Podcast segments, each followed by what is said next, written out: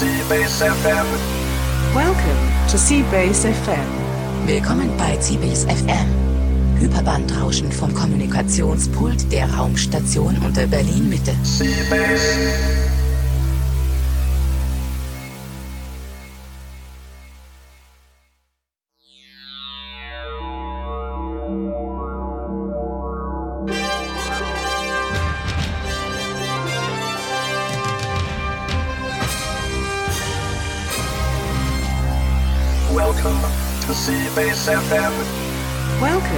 Seabase FM. Willkommen bei Seabase FM. Hyperbandrauschen vom Kommunikationspult der Raumstation unter Berlin Mitte. Seabase.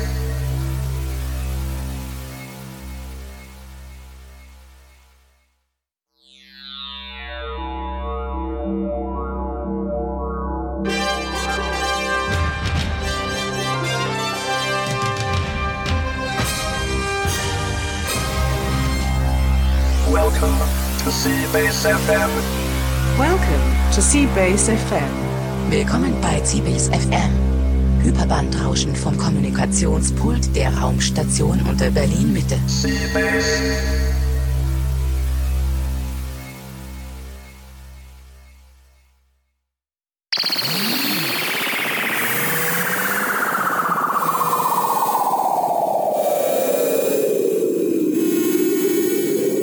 Welcome to Seabase FM. Culture Communication Carbonite. Welcome to Seabase FM. Willkommen bei Seabase FM. Hyperbandrauschen vom Kommunikationspult der Raumstation unter Berlin Mitte. Seabase.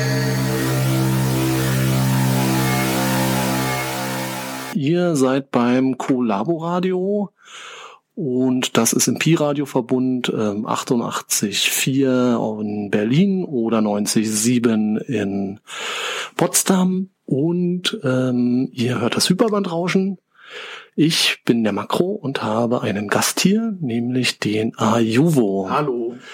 Und äh, die erste Frage, die wir an Gäste hier immer gern stellen, ist, wie bist du denn zur Seabase gekommen und wo kommt dein Nickname her? Ja, zur Seabase bin ich gekommen als Gast auf Veranstaltungen, hing da öfter rum, fand das ganz nett und irgendwann kam ein Member auf mich zu, ich glaube es war Tim J oder so, und fragte, ob ich nicht äh, Member werden wollte. Und dann hat er den berühmten äh, Antrag ausgedruckt und dieses Stück Papier haben wir in den Briefkasten auf der Brücke geworfen und so wurde ich Member.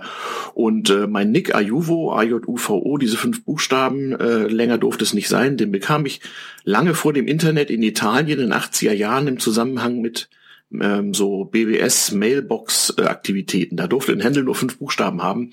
Und das ist wohl irgendein so ein Slang-Ausdruck, den ich damals hatte für so nette, harmlose Leute irgendwie. Sowas wie Eumel auf Deutsch oder so. Und der verfolgt mich seitdem. In dem werde ich nie wieder los. Ajuvo auf Twitter, Ajuvo überall, auf dem Kongress und sonst wo. Naja, Ja, und du bist auch Podcaster, was im Grunde schon so ein bisschen die Spur nachher zu unserem Thema äh, legt. Dein Podcast heißt damals Punkt, T, na nicht TM, sondern also nicht Punkt, sondern TM. Genau, damals TM, die, die URL ist damals tm-podcast.de, historische Gründe und äh, politische Wirren.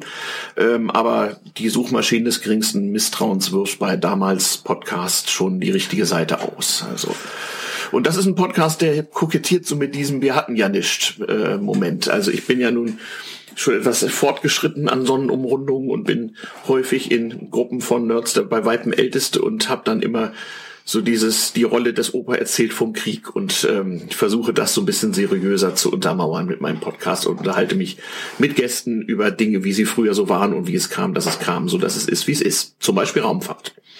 Genau, das ist jetzt quasi ein, ein Überbleibsel vom Kongress. Da hast du schon einen Podcast gemacht. Und wir schließen da so ein bisschen nahtlos an. Ist jetzt so der Plan. Genau, genau. Also auf, dem- auf dem Kongress war ich selber zu Gast in einem anderen Podcast, der hieß Countdown. Countdown Podcast ist tatsächlich ein Raumfahrt-Podcast von echten Raketenwissenschaftlern und Physikern. Ich war total beeindruckt. Ich kam dahin, da lief noch die Sendung davor, da saß neben mir plötzlich der ESA-Direktor, fand ich ganz enorm. Ähm, und äh, da haben wir uns unterhalten über die Geschichte der Raumfahrt, so als kulturelles oder gesellschaftliches äh, äh, Begriffswesen und wie das eigentlich so kam, damit das Raumfahrt so äh, ja für Zukunft und äh, äh, Fortschritt der Menschheit und sowas alles äh, steht oder zu stehen glaubt oder stehen sollte.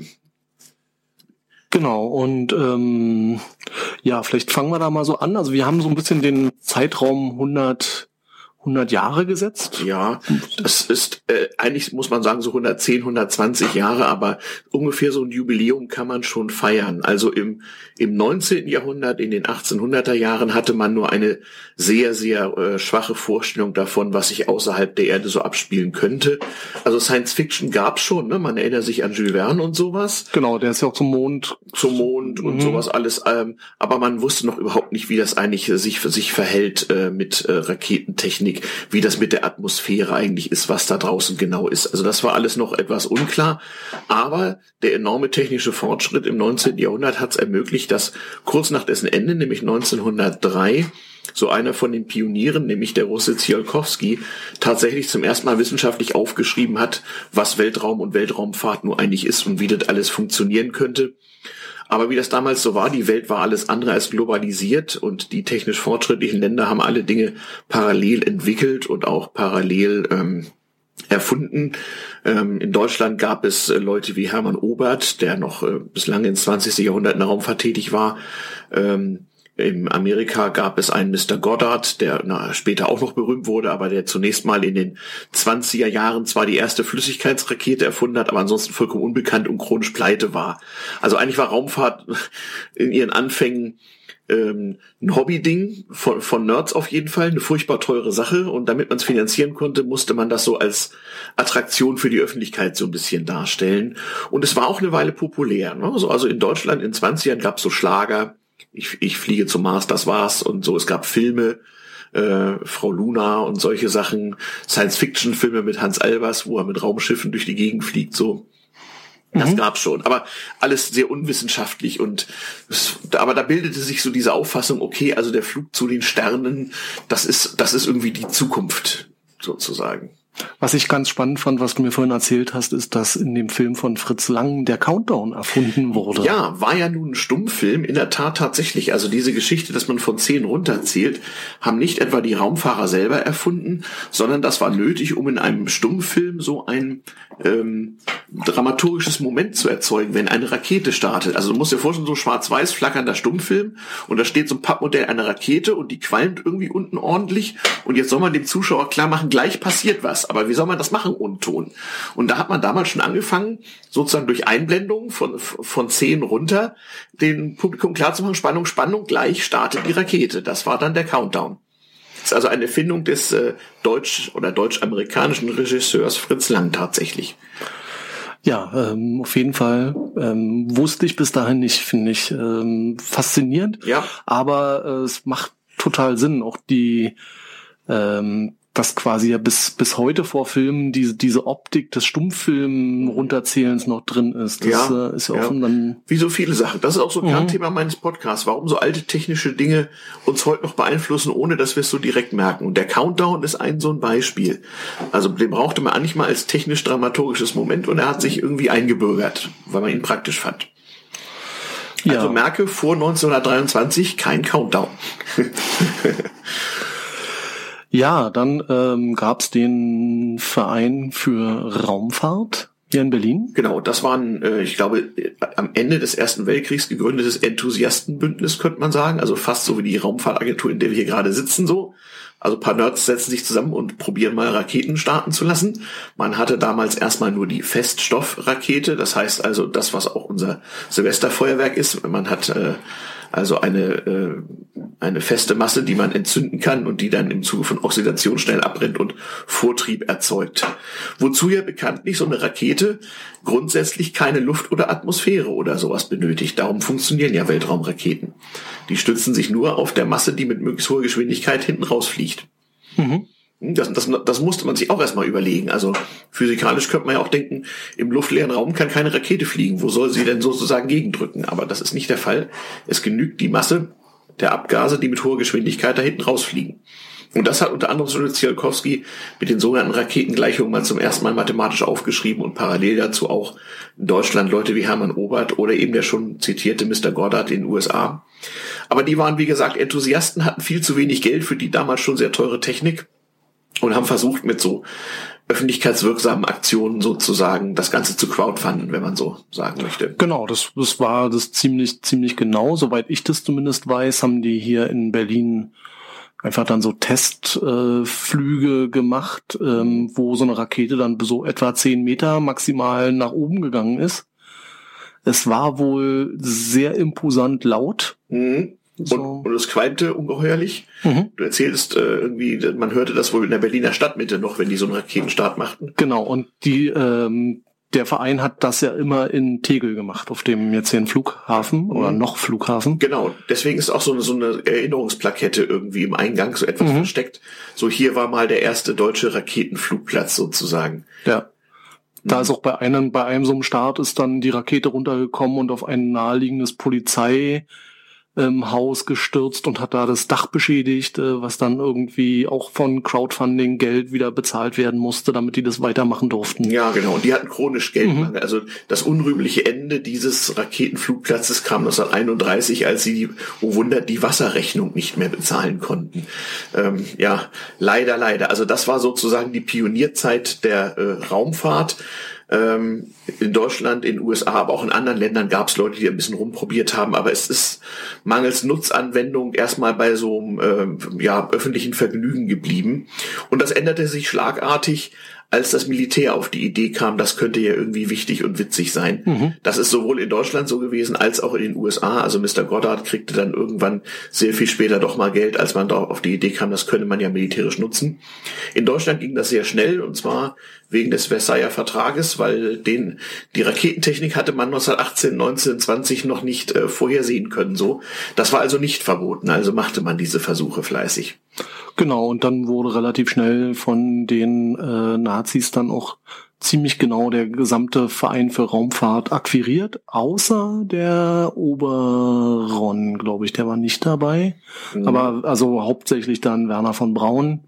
Genau, das war ja der Doktorand und Schüler von äh, Hermann Obert. ähm, ich habe mal Werner von Brauns Doktorarbeit über die, die Rakete irgendwie gelesen. Die hat so 32 äh, Schreibmaschinenseiten und ein paar schöne Zeichnungen. Damals war das noch alles kurz und knapp. Mhm. Äh, und der war ja auch un unglaublich jung damals. Der war irgendwie Anfang 20 oder so, glaube ich als der da mit angefangen hat. Aber da war man halt so als Raketennerd ganz weit vorne und äh, war plötzlich furchtbar wichtig.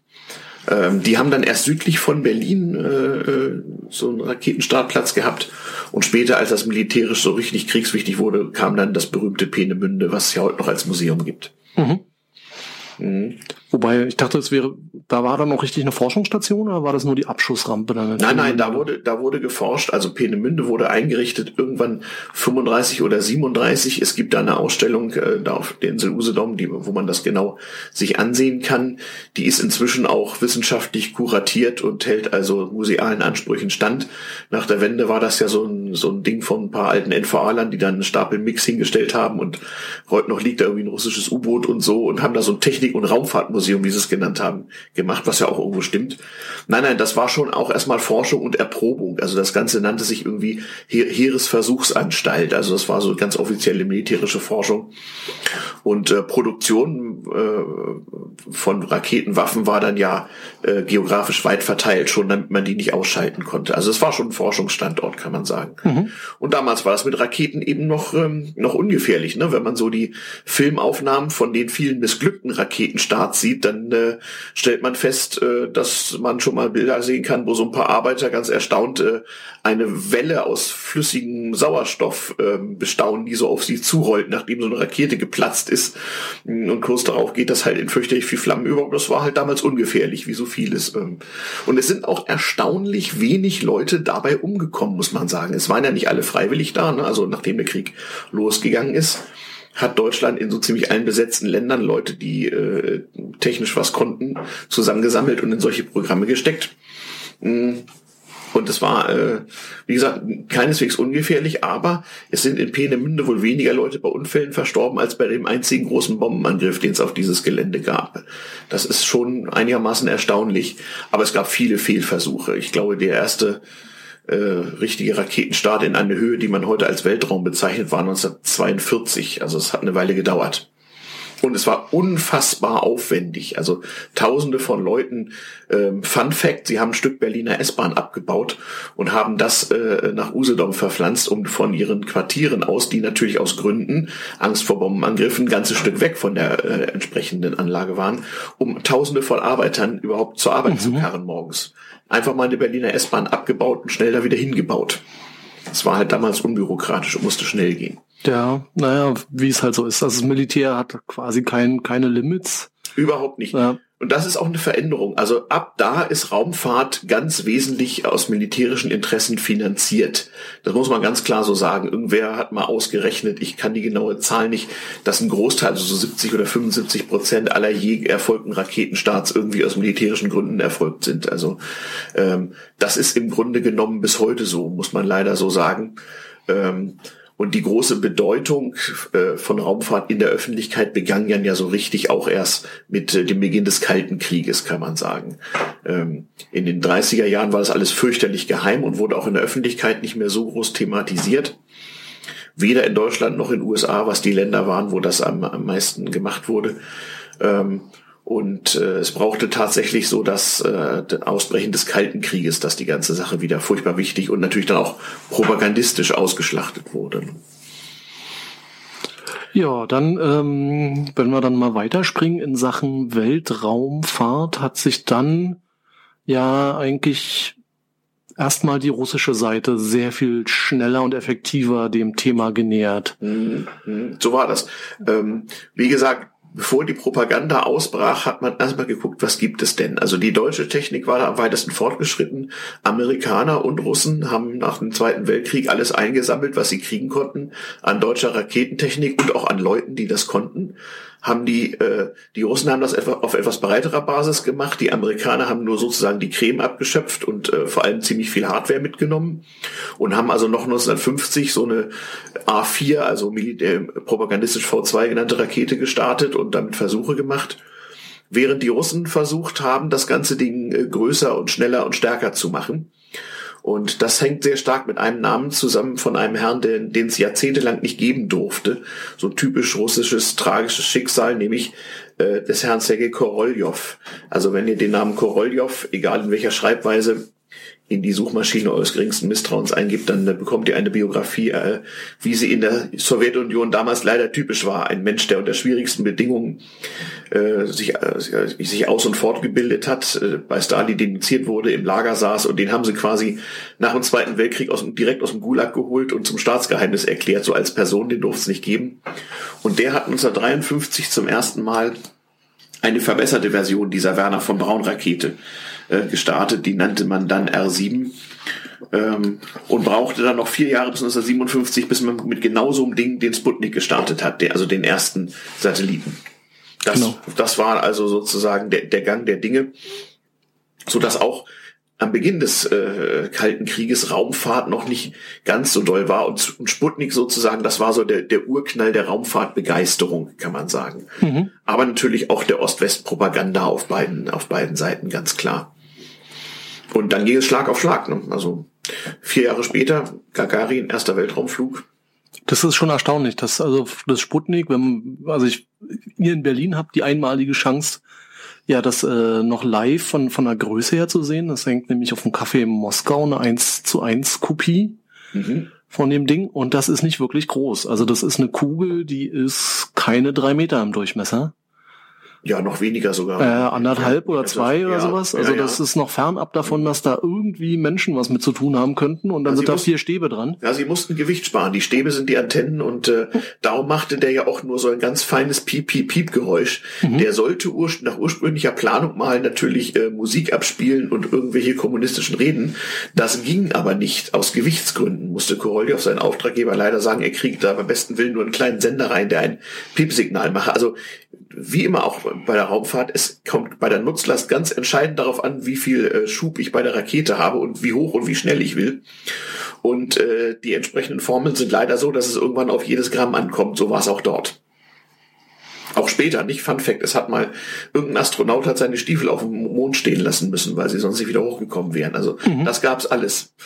Ähm, Ja, die haben ja ganz viel Krempel da stehen lassen. Also ihre Fahrzeuge und so sind ja auch nicht wieder zurückgekommen. Genau, so, so viel zum Thema, die Amis waren nie auf dem Mond, das stimmt nicht, das kann man tatsächlich äh, nachprüfen.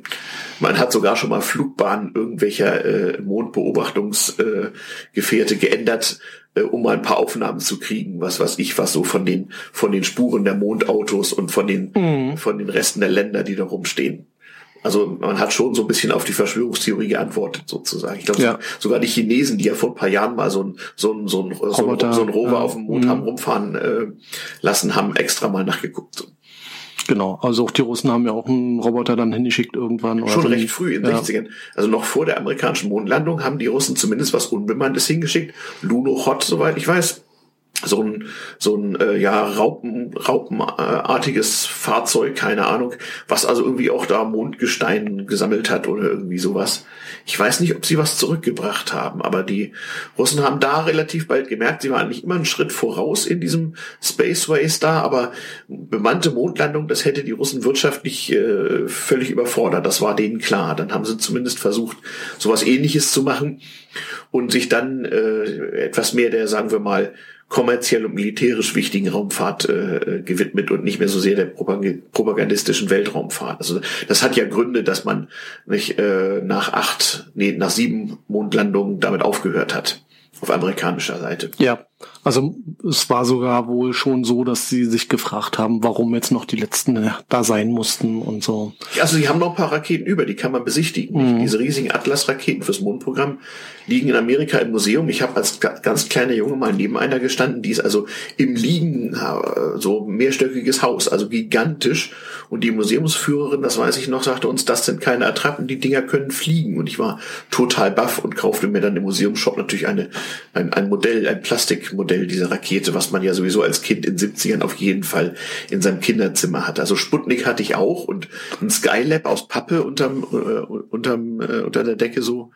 Äh, Das war damals schon Pflicht, weil Raumfahrt war toll. Ne? Da war Raumfahrt wieder ganz wichtig und der Raketenwissenschaftler war das Ido- Idol äh, der Kindheit so ungefähr. Ja, es war bei mir auch so. Allerdings, ähm, ich kann es jetzt nicht mehr zu 100 Prozent sagen, bin mir aber relativ sicher, dass es für uns im Osten nur ähm, russische Raketen und, und Sachen gab. Aber ähm, ich bin mir auch nicht sicher, ob eine Mir noch dabei war, die man kaufen konnte als Bausatz.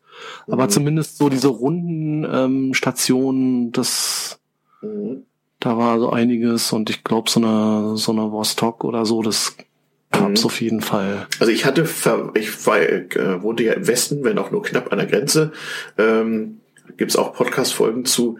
Äh, ich hatte Verwandte, Verwandte in der Sowjetunion und die schickten einem mit äh, entsprechend langem Vorlauf äh, vor Weihnachten dann schon mal so ähm, Weihnachtspakete aus der Sowjetunion. Und im anständigen sowjetischen Weihnachtspaket durften natürlich irgendwelcher Raumfahrt-Merch nicht fehlen. äh, also da kriegte ich auch mal so solche Sachen. Ich weiß aber nicht mehr genau, worum es sich gehandelt, aber irgendeine Rakete zum Zusammenbauen hatte ich da auch mal bekommen. Das kam oft schon Wochen vor Weihnachten an, weil man nie wusste, wie lange die Post braucht und war ja kalter Krieg, nicht? Da kam der Postbote mit gewichtigem Gesicht, sie haben ein Paket aus der Sowjetunion bekommen. da musste man irgendwie zum Postzollamt und das auslösen irgendwie. Ja, weiß ich noch. So war das damals. Ähm, Ja, ähm, wir sind hier übrigens bei dem Hyperbandrauschen ähm, und ihr hört Kollabo-Radio auf Pi-Radio. Und ich habe den Ayuvo zu Gast und wir reden hier über die ähm, Raumfahrt als kulturhistorisches Mem. kann man Wo wir sagen. jetzt so eigentlich genau einsteigen, nachdem wir so ein bisschen durch die Mhm. Historie sind. Im, im Schnelldurchgang. Ja. Ich, ich verweise auf meinen Podcast damals TM, da wird demnächst eine Folge rauskommen, äh, wo wir sozusagen die Entwicklung äh, ja, be beleuchten. Aber so die Zeit, wo man sagen konnte, Rak also Raketenwissenschaft, Rocket Science gibt's ja als stehender Begriff für äußerst schwierige technische Probleme und der Raumfahrtfahrer und der Astronaut ist sozusagen Idol der Jugend. Das war ja für uns vor allem so, ein- so eine Geschichte der 70er und auch noch ein bisschen der 80er Jahre, kann man sagen. Danach wurde das ja so ein bisschen Routine eigentlich. Ähm, nachdem sozusagen der, der kalte Krieg Propaganda-Effekt so ein bisschen abgeflaut war und es gab dann ja, es gab auch schon noch Propaganda, nee, es gab so gemeinsame russisch-amerikanische Weltraummanöver, so Völkerverständigung, Frieden und so weiter. Ja, das war halt, ähm, ich glaube, eine, Vostok und Mhm. äh, irgendeine amerikanische haben sich zusammengeschlossen. Genau. Mein Bruder hat allerdings in der Schule genau davon ein so ein Bild gemalt. Also wir sollten da, glaube ich, auch irgendwie ähm, Sachen malen und da war eine sowjetische Fahne und eine amerikanische Fahne auf dem Bild zu sehen, was sehr richtig ist. Was richtig und ist. der Da gab's Lehrer, sogar, Brief, sogar Briefmarken, wo das drauf ja, abgebildet der war. Lehrer hat ihn dann gezwungen, die amerikanische Fahne zu übermalen. Also das war, das ging nicht durch. Ja, das da, ist, da, sieht- da ähm, sieht man, wie, wie, Mhm. wie, wie propagandistisch besetzt das alles war, nicht? Also, das ist natürlich schon, schon wieder vollkommen absurd. Das zeigt also, welche Blüten der Kalte Krieg Ja. da getrieben hat. Ähm, aber das ist vielleicht auch ein bisschen dem Deutsch-Deutschen oder dem Ost-West-Gegensatz in der Mitte Europas geschuldet. Da gab es ja gerade in der Schule viele so, so Gemeinheiten. Ich erinnere mich noch an die Geschichte, äh, dass die Lehrer die Kinder die, die, die, die Uhr des Fernsehens haben malen lassen, um festzustellen, ob die Eltern zu Hause West- oder Ostfernsehen gucken und so. Also das gab's ja alles wirklich. Heute klingt das für uns völlig absurd, aber damals konnte das richtig Ärger geben. Im Westen übrigens auch. Also wenn man im Westen von der DDR schrieb, dann hatte man das, die Abkürzung DDR in Anführungsstriche zu setzen, weil eigentlich gab's die ja nicht. Und wenn man das nicht machte, war das zwar nicht verboten, aber nicht so gern gesehen. aber BRD als Abkürzung war auch nicht so gern gesehen, Genau, war aber auch interessanterweise. nicht verboten, genau, Mhm. weil nämlich die, die, genau, weil nämlich die, die DDR sich selber DDR abkürzt und daher gab es auch die BRD, die Bundesrepublik Deutschland. Und das wurde auch im Westen nicht von jedem so benutzt. Genauso war das. Also völlig, aus heutiger Sicht völlig verrückte so Sprachregelungsdinge. Und da ging es immer so um, um, um so Machtspielchen, so nach dem Motto, wir haben Recht, die anderen haben Unrecht, die da drüben sind die Bösen und ohnehin. Ähm, das äh, klingt heute lächerlich, das ist auch lächerlich. Ich habe in einem meiner Podcast-Folgen mal die damaligen Grenzkontrollen für Westler äh, geschildert. Im Grunde war das Realsatire und man hätte sich die ganze Zeit totlachen müssen. Hat man aber nicht, weil in dem Moment war das bittertot ernst und man war froh, wenn man da irgendwie wieder wegkam. Ja, wir schweifen ab, aber äh, eigentlich im richtigen, äh, äh, in, in der richtigen Richtung. Also 70er, 80er Jahre war so die Zeit, wo für junge Leute Raumfahrt gleichbedeutend war mit Zukunft, Fortschritt der Menschheit und äh, Weltrettung, Weltfrieden und ohnehin so. Ähm, obwohl sie ganz klar überwiegend militärischen Zwecken diente, aber das stand ja auf einem anderen Blatt. Ne? Deswegen sitzen wir hier in der Raumfahrtagentur, deswegen ist die CBS eine Raumstation, weil wir dienen ja dem Fortschritt der Menschheit, glauben wir. Und das ist ein bisschen Routine geworden. Ne? Also ich, das war vor 20, 30 Jahren wesentlich stärker ausgeprägt als heute, glaube Ja, ich. na ich, also ich habe ja da verschiedene Vermutungen. Also zum einen, ähm, also in der russischen Raumfahrt war es dann so, dass dann mit der Raumstation Mir wurden dann ja hauptsächlich so Langzeitrekorde Mhm, ja. gebrochen, also irgendwie bis nachher 500 Tage im Weltraum. Mhm. Aber mal ganz ehrlich, fünf, ob nun 500 oder 300, ist alles nicht so spannend. Ja, Das zumindest, ist- zumindest propagandistisch nicht. Also technisch Mhm. für die Betroffenen bestimmt sehr Ja. spannend. Und Meere ist ja, glaube ich, auch das am besten funktionierende Ding, was jemals länger da durch die Gegend Ja, gekreist ist. das, Also vor der ISS jedenfalls. Die war dass ja sich das so langlebig. lange Ja. ähm, mit, also da ist ja da oben doch mit Einschlägen und Strahlung und so, das Mhm. ist ja nicht unbedingt ein einfaches Ambiente. Nee, nee, Weltraum ist wirklich ziemlich fies eigentlich so. Das stimmt. Und äh, bei den Amis ist ja dann die äh, Challenger hochgegangen. Das hat auch einen ganz schönen Knack gegeben, Ja, glaube ich, ähm, ja. in, im Sinne. Das stimmt, also Rückschläge hat es immer gegeben. Die Challenger-Katastrophe war 86, glaube ich, Mhm. oder 87.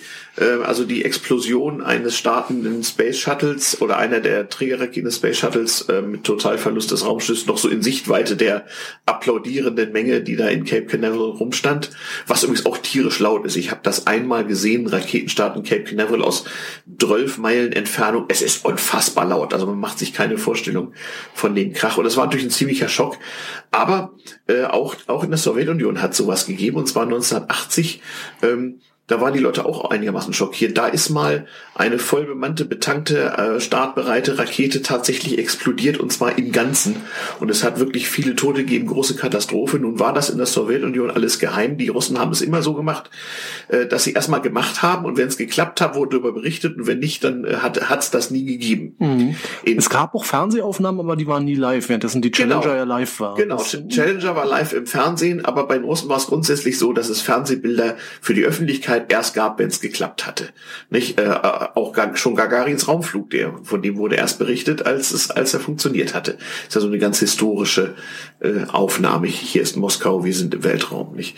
Ähm, das äh, hat halt mit der mit der damaligen Propagandastrategie so ein bisschen zu tun und überhaupt damit, dass halt Geheimhaltung in der Sowjetunion noch was ganz anderes war als im Westen. Aber wie gesagt, meine sowjetischen äh, bekannten Verwandten sagten, mh, das hat sich damals rumgesprochen. Die Katastrophe war, das äh, weiß ich, am 11. März 1980 und es gab überall Gerüchte, da sei was ganz Schlimmes passiert und die nahmen immer absurdere Formen an. Irgendwann hieß es, da sei eine Atombombe explosiert, so qua Unfall. Und das war natürlich für die Verantwortlichen äh, der Punkt, wo man mal langsam mit ähm, der Wahrheit oder was in der Zeitung stehen sollte, äh, rüberkommen musste, weil man kriegte das, diese Gerüchte sonst nicht mehr eingefangen. Und dann wurde, äh, wurden also äh, Bilder gezeigt und äh, äh, auch das Begräbnis der vielen Toten davon. Und ähm, das Witzige ist, im Nachhinein haben mir viele erzählt, für sie ist im Nachhinein diese Katastrophe so der Anfang, der gefühlte Anfang vom Ende der Sowjetunion, den sie ja sehr betrauert haben. Der war ja offiziell 1991, jetzt sich gerade zum 25. Mal, Gorbatschows Rücktritt und so. Aber die haben gemeint, da hat's angefangen. Da war klar, wir kriegen das hier jetzt nicht mehr hin. Mhm. Natürlich im Nachhinein betrachtet. In ja. dem Moment hat da noch keiner so dran gedacht. Klar, es gab dann ja noch einen nächsten Hoffnungsträger, das war dann die Buran. Ähm, das mhm. war ja also auch ein so ein ähnliches äh, Modell wie die Challenger. Die haben die genau. versucht genau. auch möglichst vom Design her sehr gleich zu machen schon, ja. damit das äh, erkennbar ist. Die ist genau. unbemannt gestartet, die haben mhm. zwei davon gebaut. Mhm. Die ist auch wieder gelandet. Mhm. Und danach wurden beide Raketen in einen Hangar gestellt und nie wieder angefasst. Ja. Also beziehungsweise eine ist noch nicht mal nach Hause geschifft worden. Ja. Ja, die waren dann ganz einfach pleite. Also das war ja schon ja. die absolute Endzeit der Sowjetunion. Es gibt auch ein ganz trauriges Bild von einer im Bau befindlichen, glaube ich, die ja so halb fertig in so einer Halle. Ich glaube, die ist fertig, aber ja. die, also es war die Schwester-Variante äh, und genau, da gibt's, gab's gerade so Fotoserien, ja. die jetzt.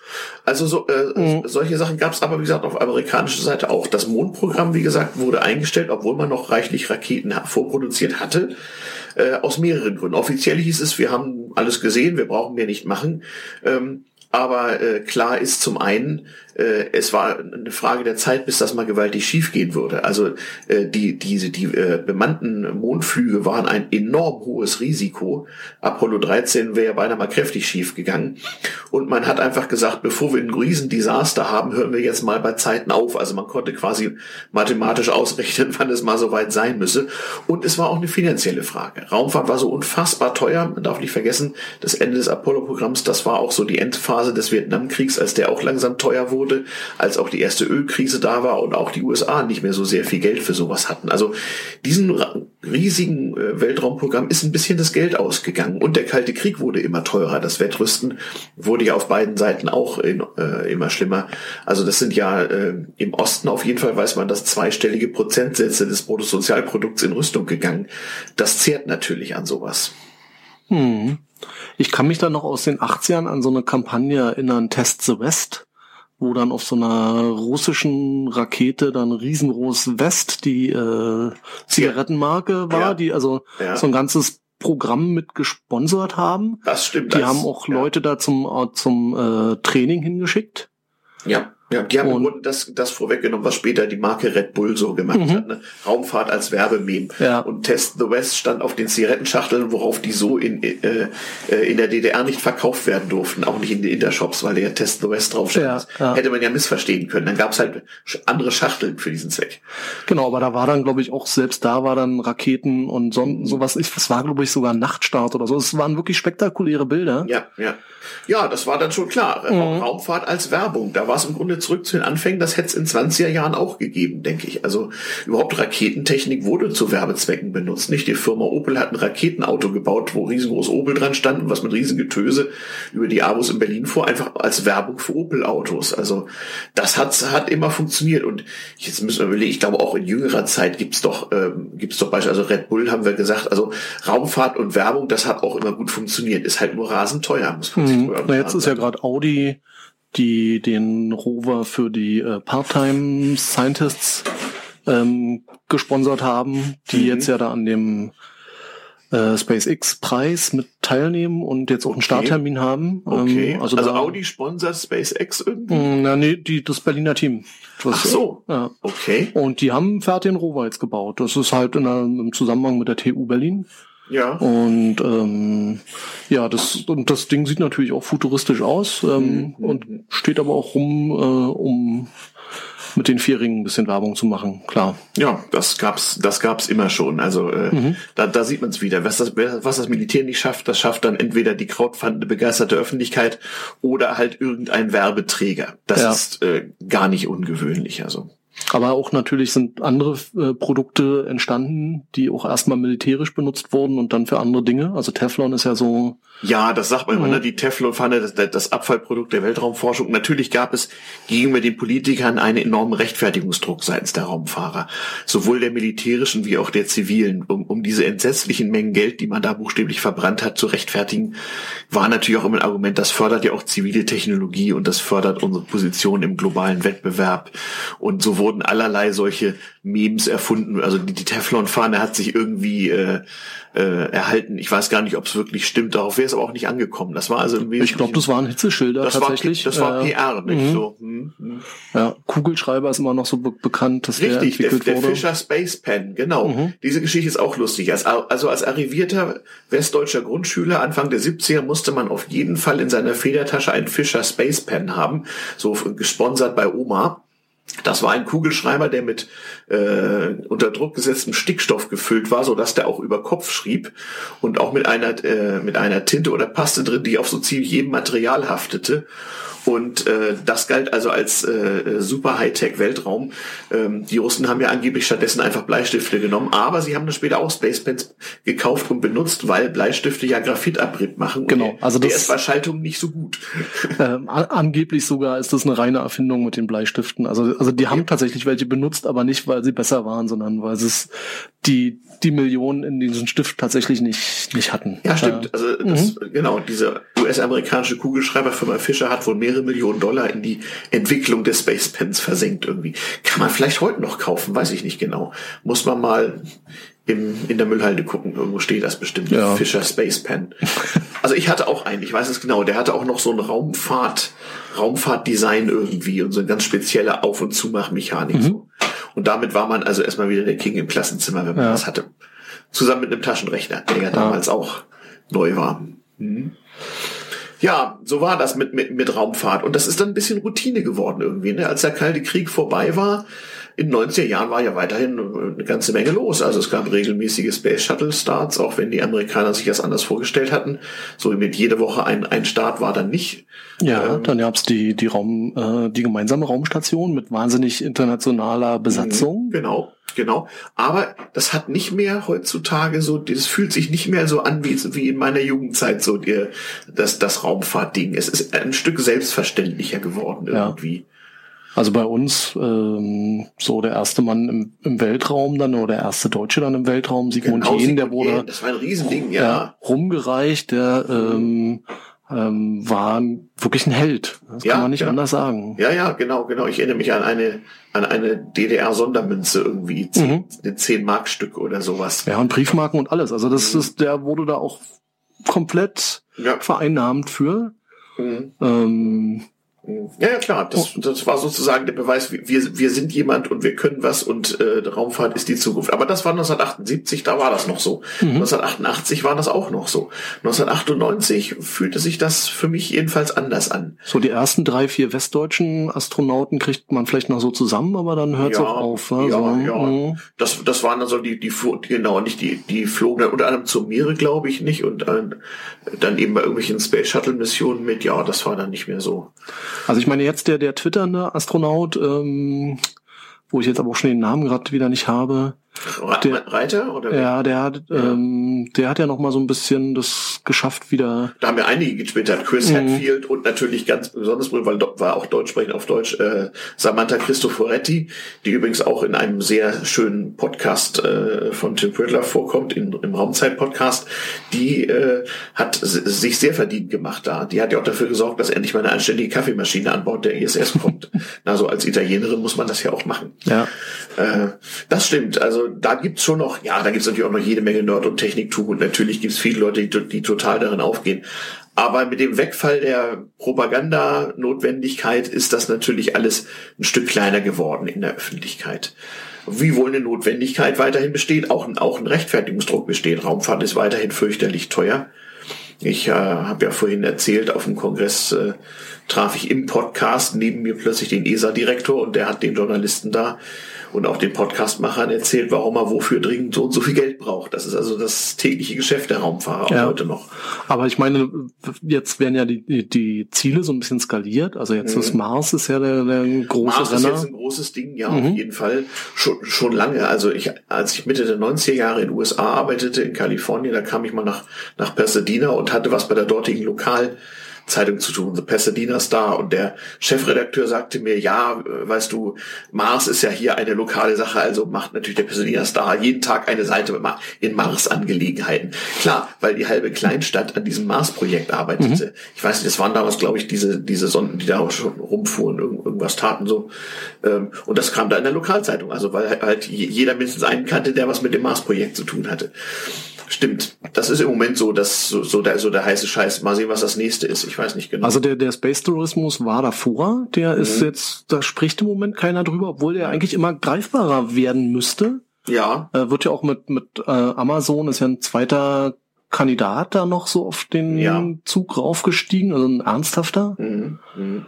Und ich glaube, den, den Raum, äh, den, den Weltraumtourismus äh, Flugplatz oder Landeplatz da in Mexiko, der wird ja auch schon gebaut. Mhm.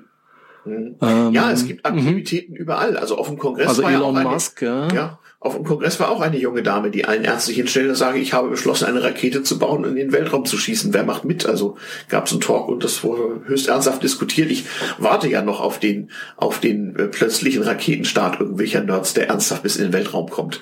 Mal sehen, ob das für Verwirrung beim Militär und bei den Großmächten sorgt. Ja, mit Sicherheit, also weil du musst das Zeug ja sowieso anmelden. Also so ohne weiteres Ja. starten kannst du nur aus dem Meer. auch- Ja, es, es gibt wohl einen europäischen Staat, wo es nicht verboten ist, äh, privat eine Rakete in den Weltraum zu schießen. Welcher das ist, wird nicht verraten. Aber da gibt es tatsächlich seit längerer Zeit schon Leute, die ernsthaft versuchen wollen, äh, ernsthaft versuchen wollen, äh, äh, einfach mal privat und because we can irgendwas in den Weltraum zu schießen. Ja gut, das ist ja auch, der- ich meine, der, der, der SpaceX ähm, Wettbewerb läuft ja noch, hat ihn noch, noch keiner bisher gewonnen. Er ist ja auch extra verlängert worden, nochmal um fünf Jahre. Ähm, aber es gibt jetzt diverse Teams, die ähm, zumindest schon Starttermine haben und ähm, alle scheitern mehr oder weniger ja an, an dem Transport hoch erstmal. Das ist dann nach wie vor das Teure. Also so die Ja, jedes Kilo kostet Tausende. unfassbar ja. Geld und alle kaufen sich halt eigentlich nur Nutzlast. Und die Idee des Preises war ja eigentlich zu gucken, kann man irgendwie eine günstigere Variante finden, da hochzukommen. Mhm. Und das scheint sich bisher noch nicht so richtig. Ja, nee, es gibt da also so Versuche. Ich habe da mal äh, auf einem der früheren Kongresse mal irgendwas mitgehört, mitbekommen. Ähm, das scheitert schon an ein paar technologischen Voraussetzungen. Also einfacher zu bauen sind natürlich mehrstufige Feststoffraketen. Die haben aber einen Sicherheitsaspekt. Also äh, eine Flüssigrakete kannst du halt durch Abstellen des äh, Treibstoffflusses ausmachen. Eine Feststoffrakete, die mal gezündet hast, ist an. Und äh, da musst du damit irgendwie klarkommen. Also da gibt's aber noch ein paar kleinere Sicherheitsprobleme zu lösen wohl. Ähm, aber einfachere, billigere An Antriebstechniken gäbe es im Prinzip wohl schon. Du kriegst damit natürlich nicht solche Nutzlasten hoch wie mit so einer heutigen russischen äh, äh, Soyuz-Rakete oder sowas. Mhm. Also das, das klappt nicht. Äh, Bei den Nutzlasten waren ja auch die Russen nach wie vor wahnsinnig überlegen allen anderen. Das Mhm. haben das, das Mhm. haben die auch die ganzen 80er Jahre waren, haben die ja, glaube ich, das, das Zehnfache von den anderen transportieren Ja, können. vor, Also na, vor allem, wenn man Dollar pro Kilo rechnet. Also Mhm. sie waren halt am kosteneffizientesten, weil sie natürlich in ihrer Volkswirtschaft äh, da auch andere Voraussetzungen hatten und dort andere Werte verrechnet wurden als in westlichen Volkswirtschaften. Aber von der Kraft her, also die stärkste je gebaute Rakete war, war die, war die Atlas-Rakete, die man auch für die Mondflüge benutzt hat und für das Skylab. Und äh, eine, eine Ariane 5 äh, ist, glaube ich, das zweitstärkste, was es je gegeben hat. Aber wenn es darum geht, sozusagen Dollar pro Kilo, dann waren die Russen lange Zeit ganz weit vorne und sind es vielleicht immer noch. bin mir nicht ganz sicher. Und deren heutige Raketen, soweit ich weiß, sind immer noch entfernte Abkömmlinge von Koroljovs R7 von 1953. Mhm. Also das ist gut abgehangene russische Technik irgendwie. Die ist auch sehr zuverlässig, darf man auch nicht vergessen. Das war ja lange Zeit auch ein riesengroßes Problem mangels großer Stückzahlen. Ne, hier die Nazis mit ihrer V2-Rakete waren recht bald bei 80 Prozent Erfolgsquote, weil die haben da tausende Stück von gebaut. Das hat ja später nie mehr jemand gemacht, aber die russischen Raketen waren relativ schnell, relativ zuverlässig. Und das ist ja auch eine Frage, wenn du im kommerziellen Business Satelliten in, in eine Umlaufbahn schießt, dann ist ja eine wesentliche Kosten die, die Höhe der Versicherungsprämie. Ja. Und die ist natürlich günstig, wenn du eine Rakete benutzt, die einen sehr guten Track Record hat. Genau, also da waren als, als hintereinander so zwei oder drei von den Europäern hochgegangen sind, Genau. das war richtig super Gift. dann sind die Versicherungsprämien Mhm. gestiegen, genau, und hatte die ESA ein Problem. Genau so war's. Genau. Während die Russen auch in den finstersten Zeiten, als sie überhaupt kein Geld hatten, in den 90ern immer brav für Millionen Dollar, einfach um Deviseneinnahmen fürs Programm zu haben, dann äh, Raketen gestartet haben mit der guten alten Technik und die hat Ja. funktioniert.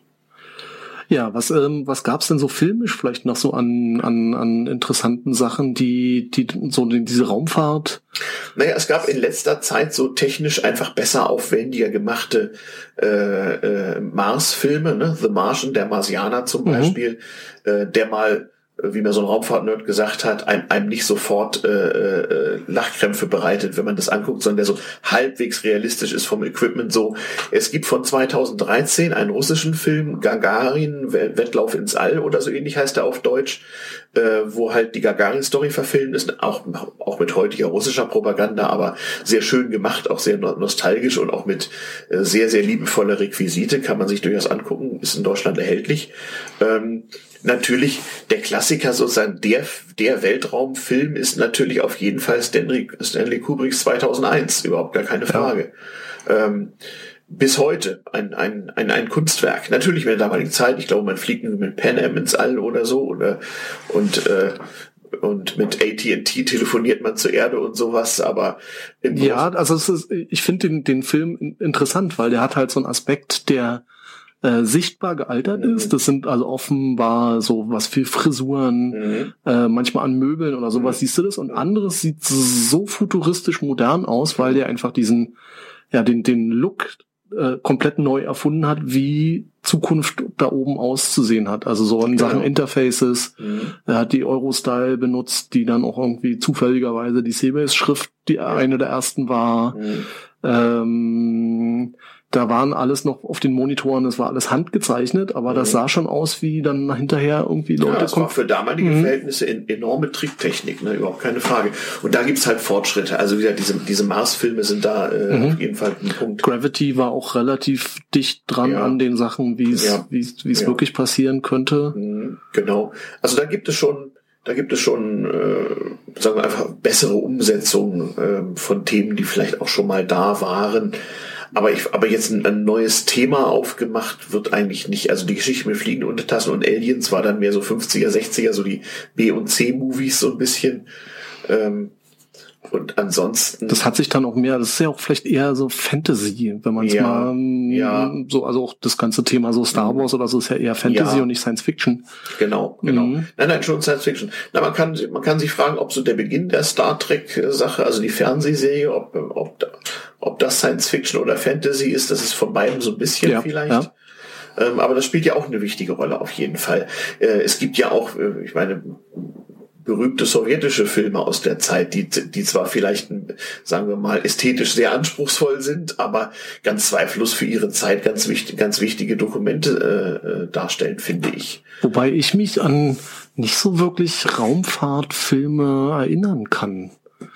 Ähm, aus so jetzt DDR-Fernsehen oder so, wo DDR Naja, äh, oder russische Sachen. Ja gut, so, so- Solaris, die die die die of Rain Ver Verfilmung von Ja, stimmt. so, Ja. das ist schon ziemlich abgefahren. Also da gibt's auch ein Making of noch ein sowjetisches irgendwie.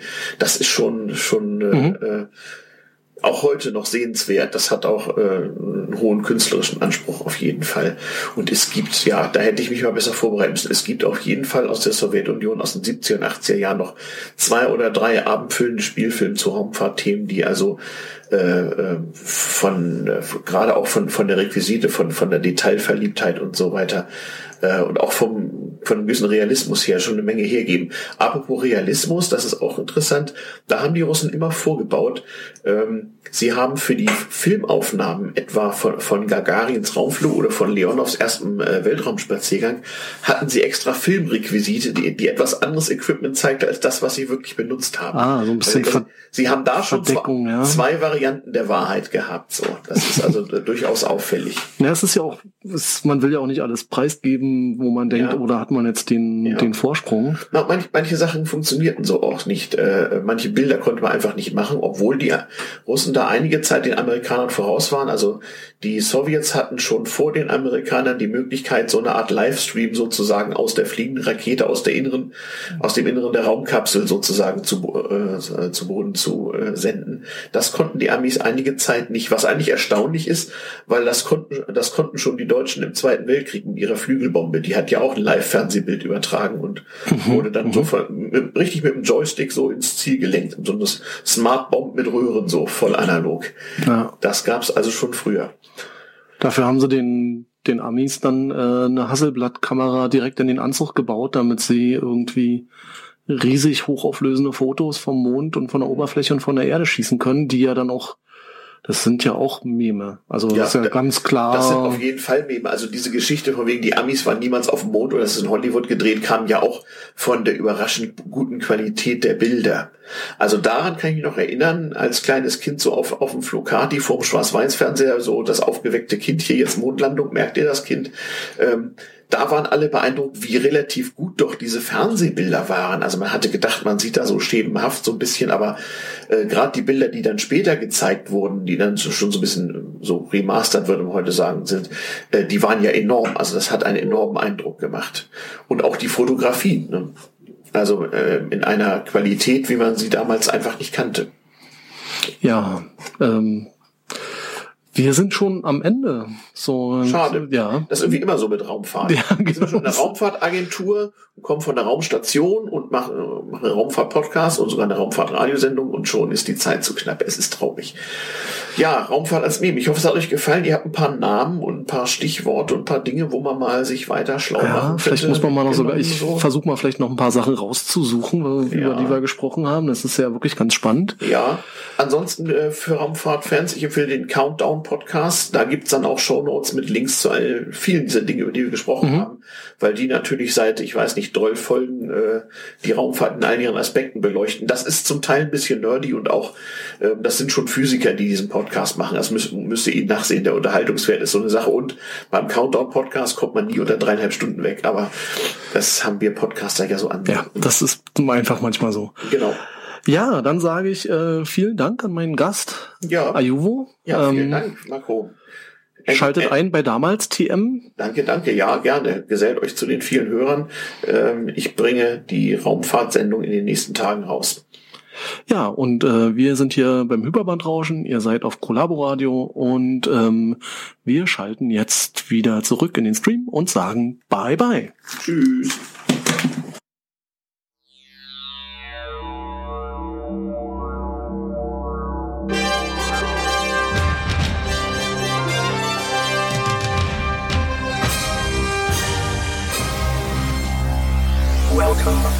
Seabase FM.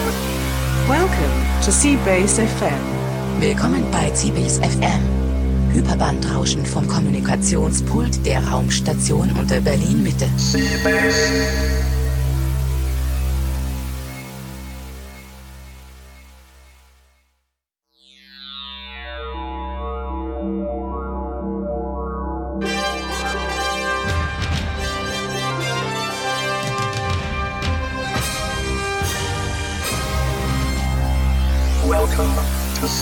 FM.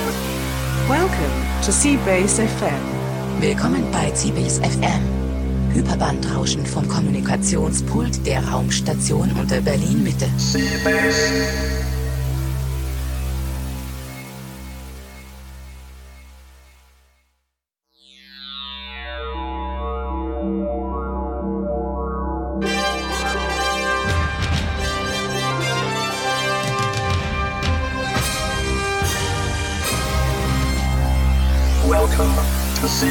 FM. Welcome to Seabase FM. Willkommen bei CBase FM. Hyperbandrauschen vom Kommunikationspult der Raumstation unter Berlin Mitte. Seabase.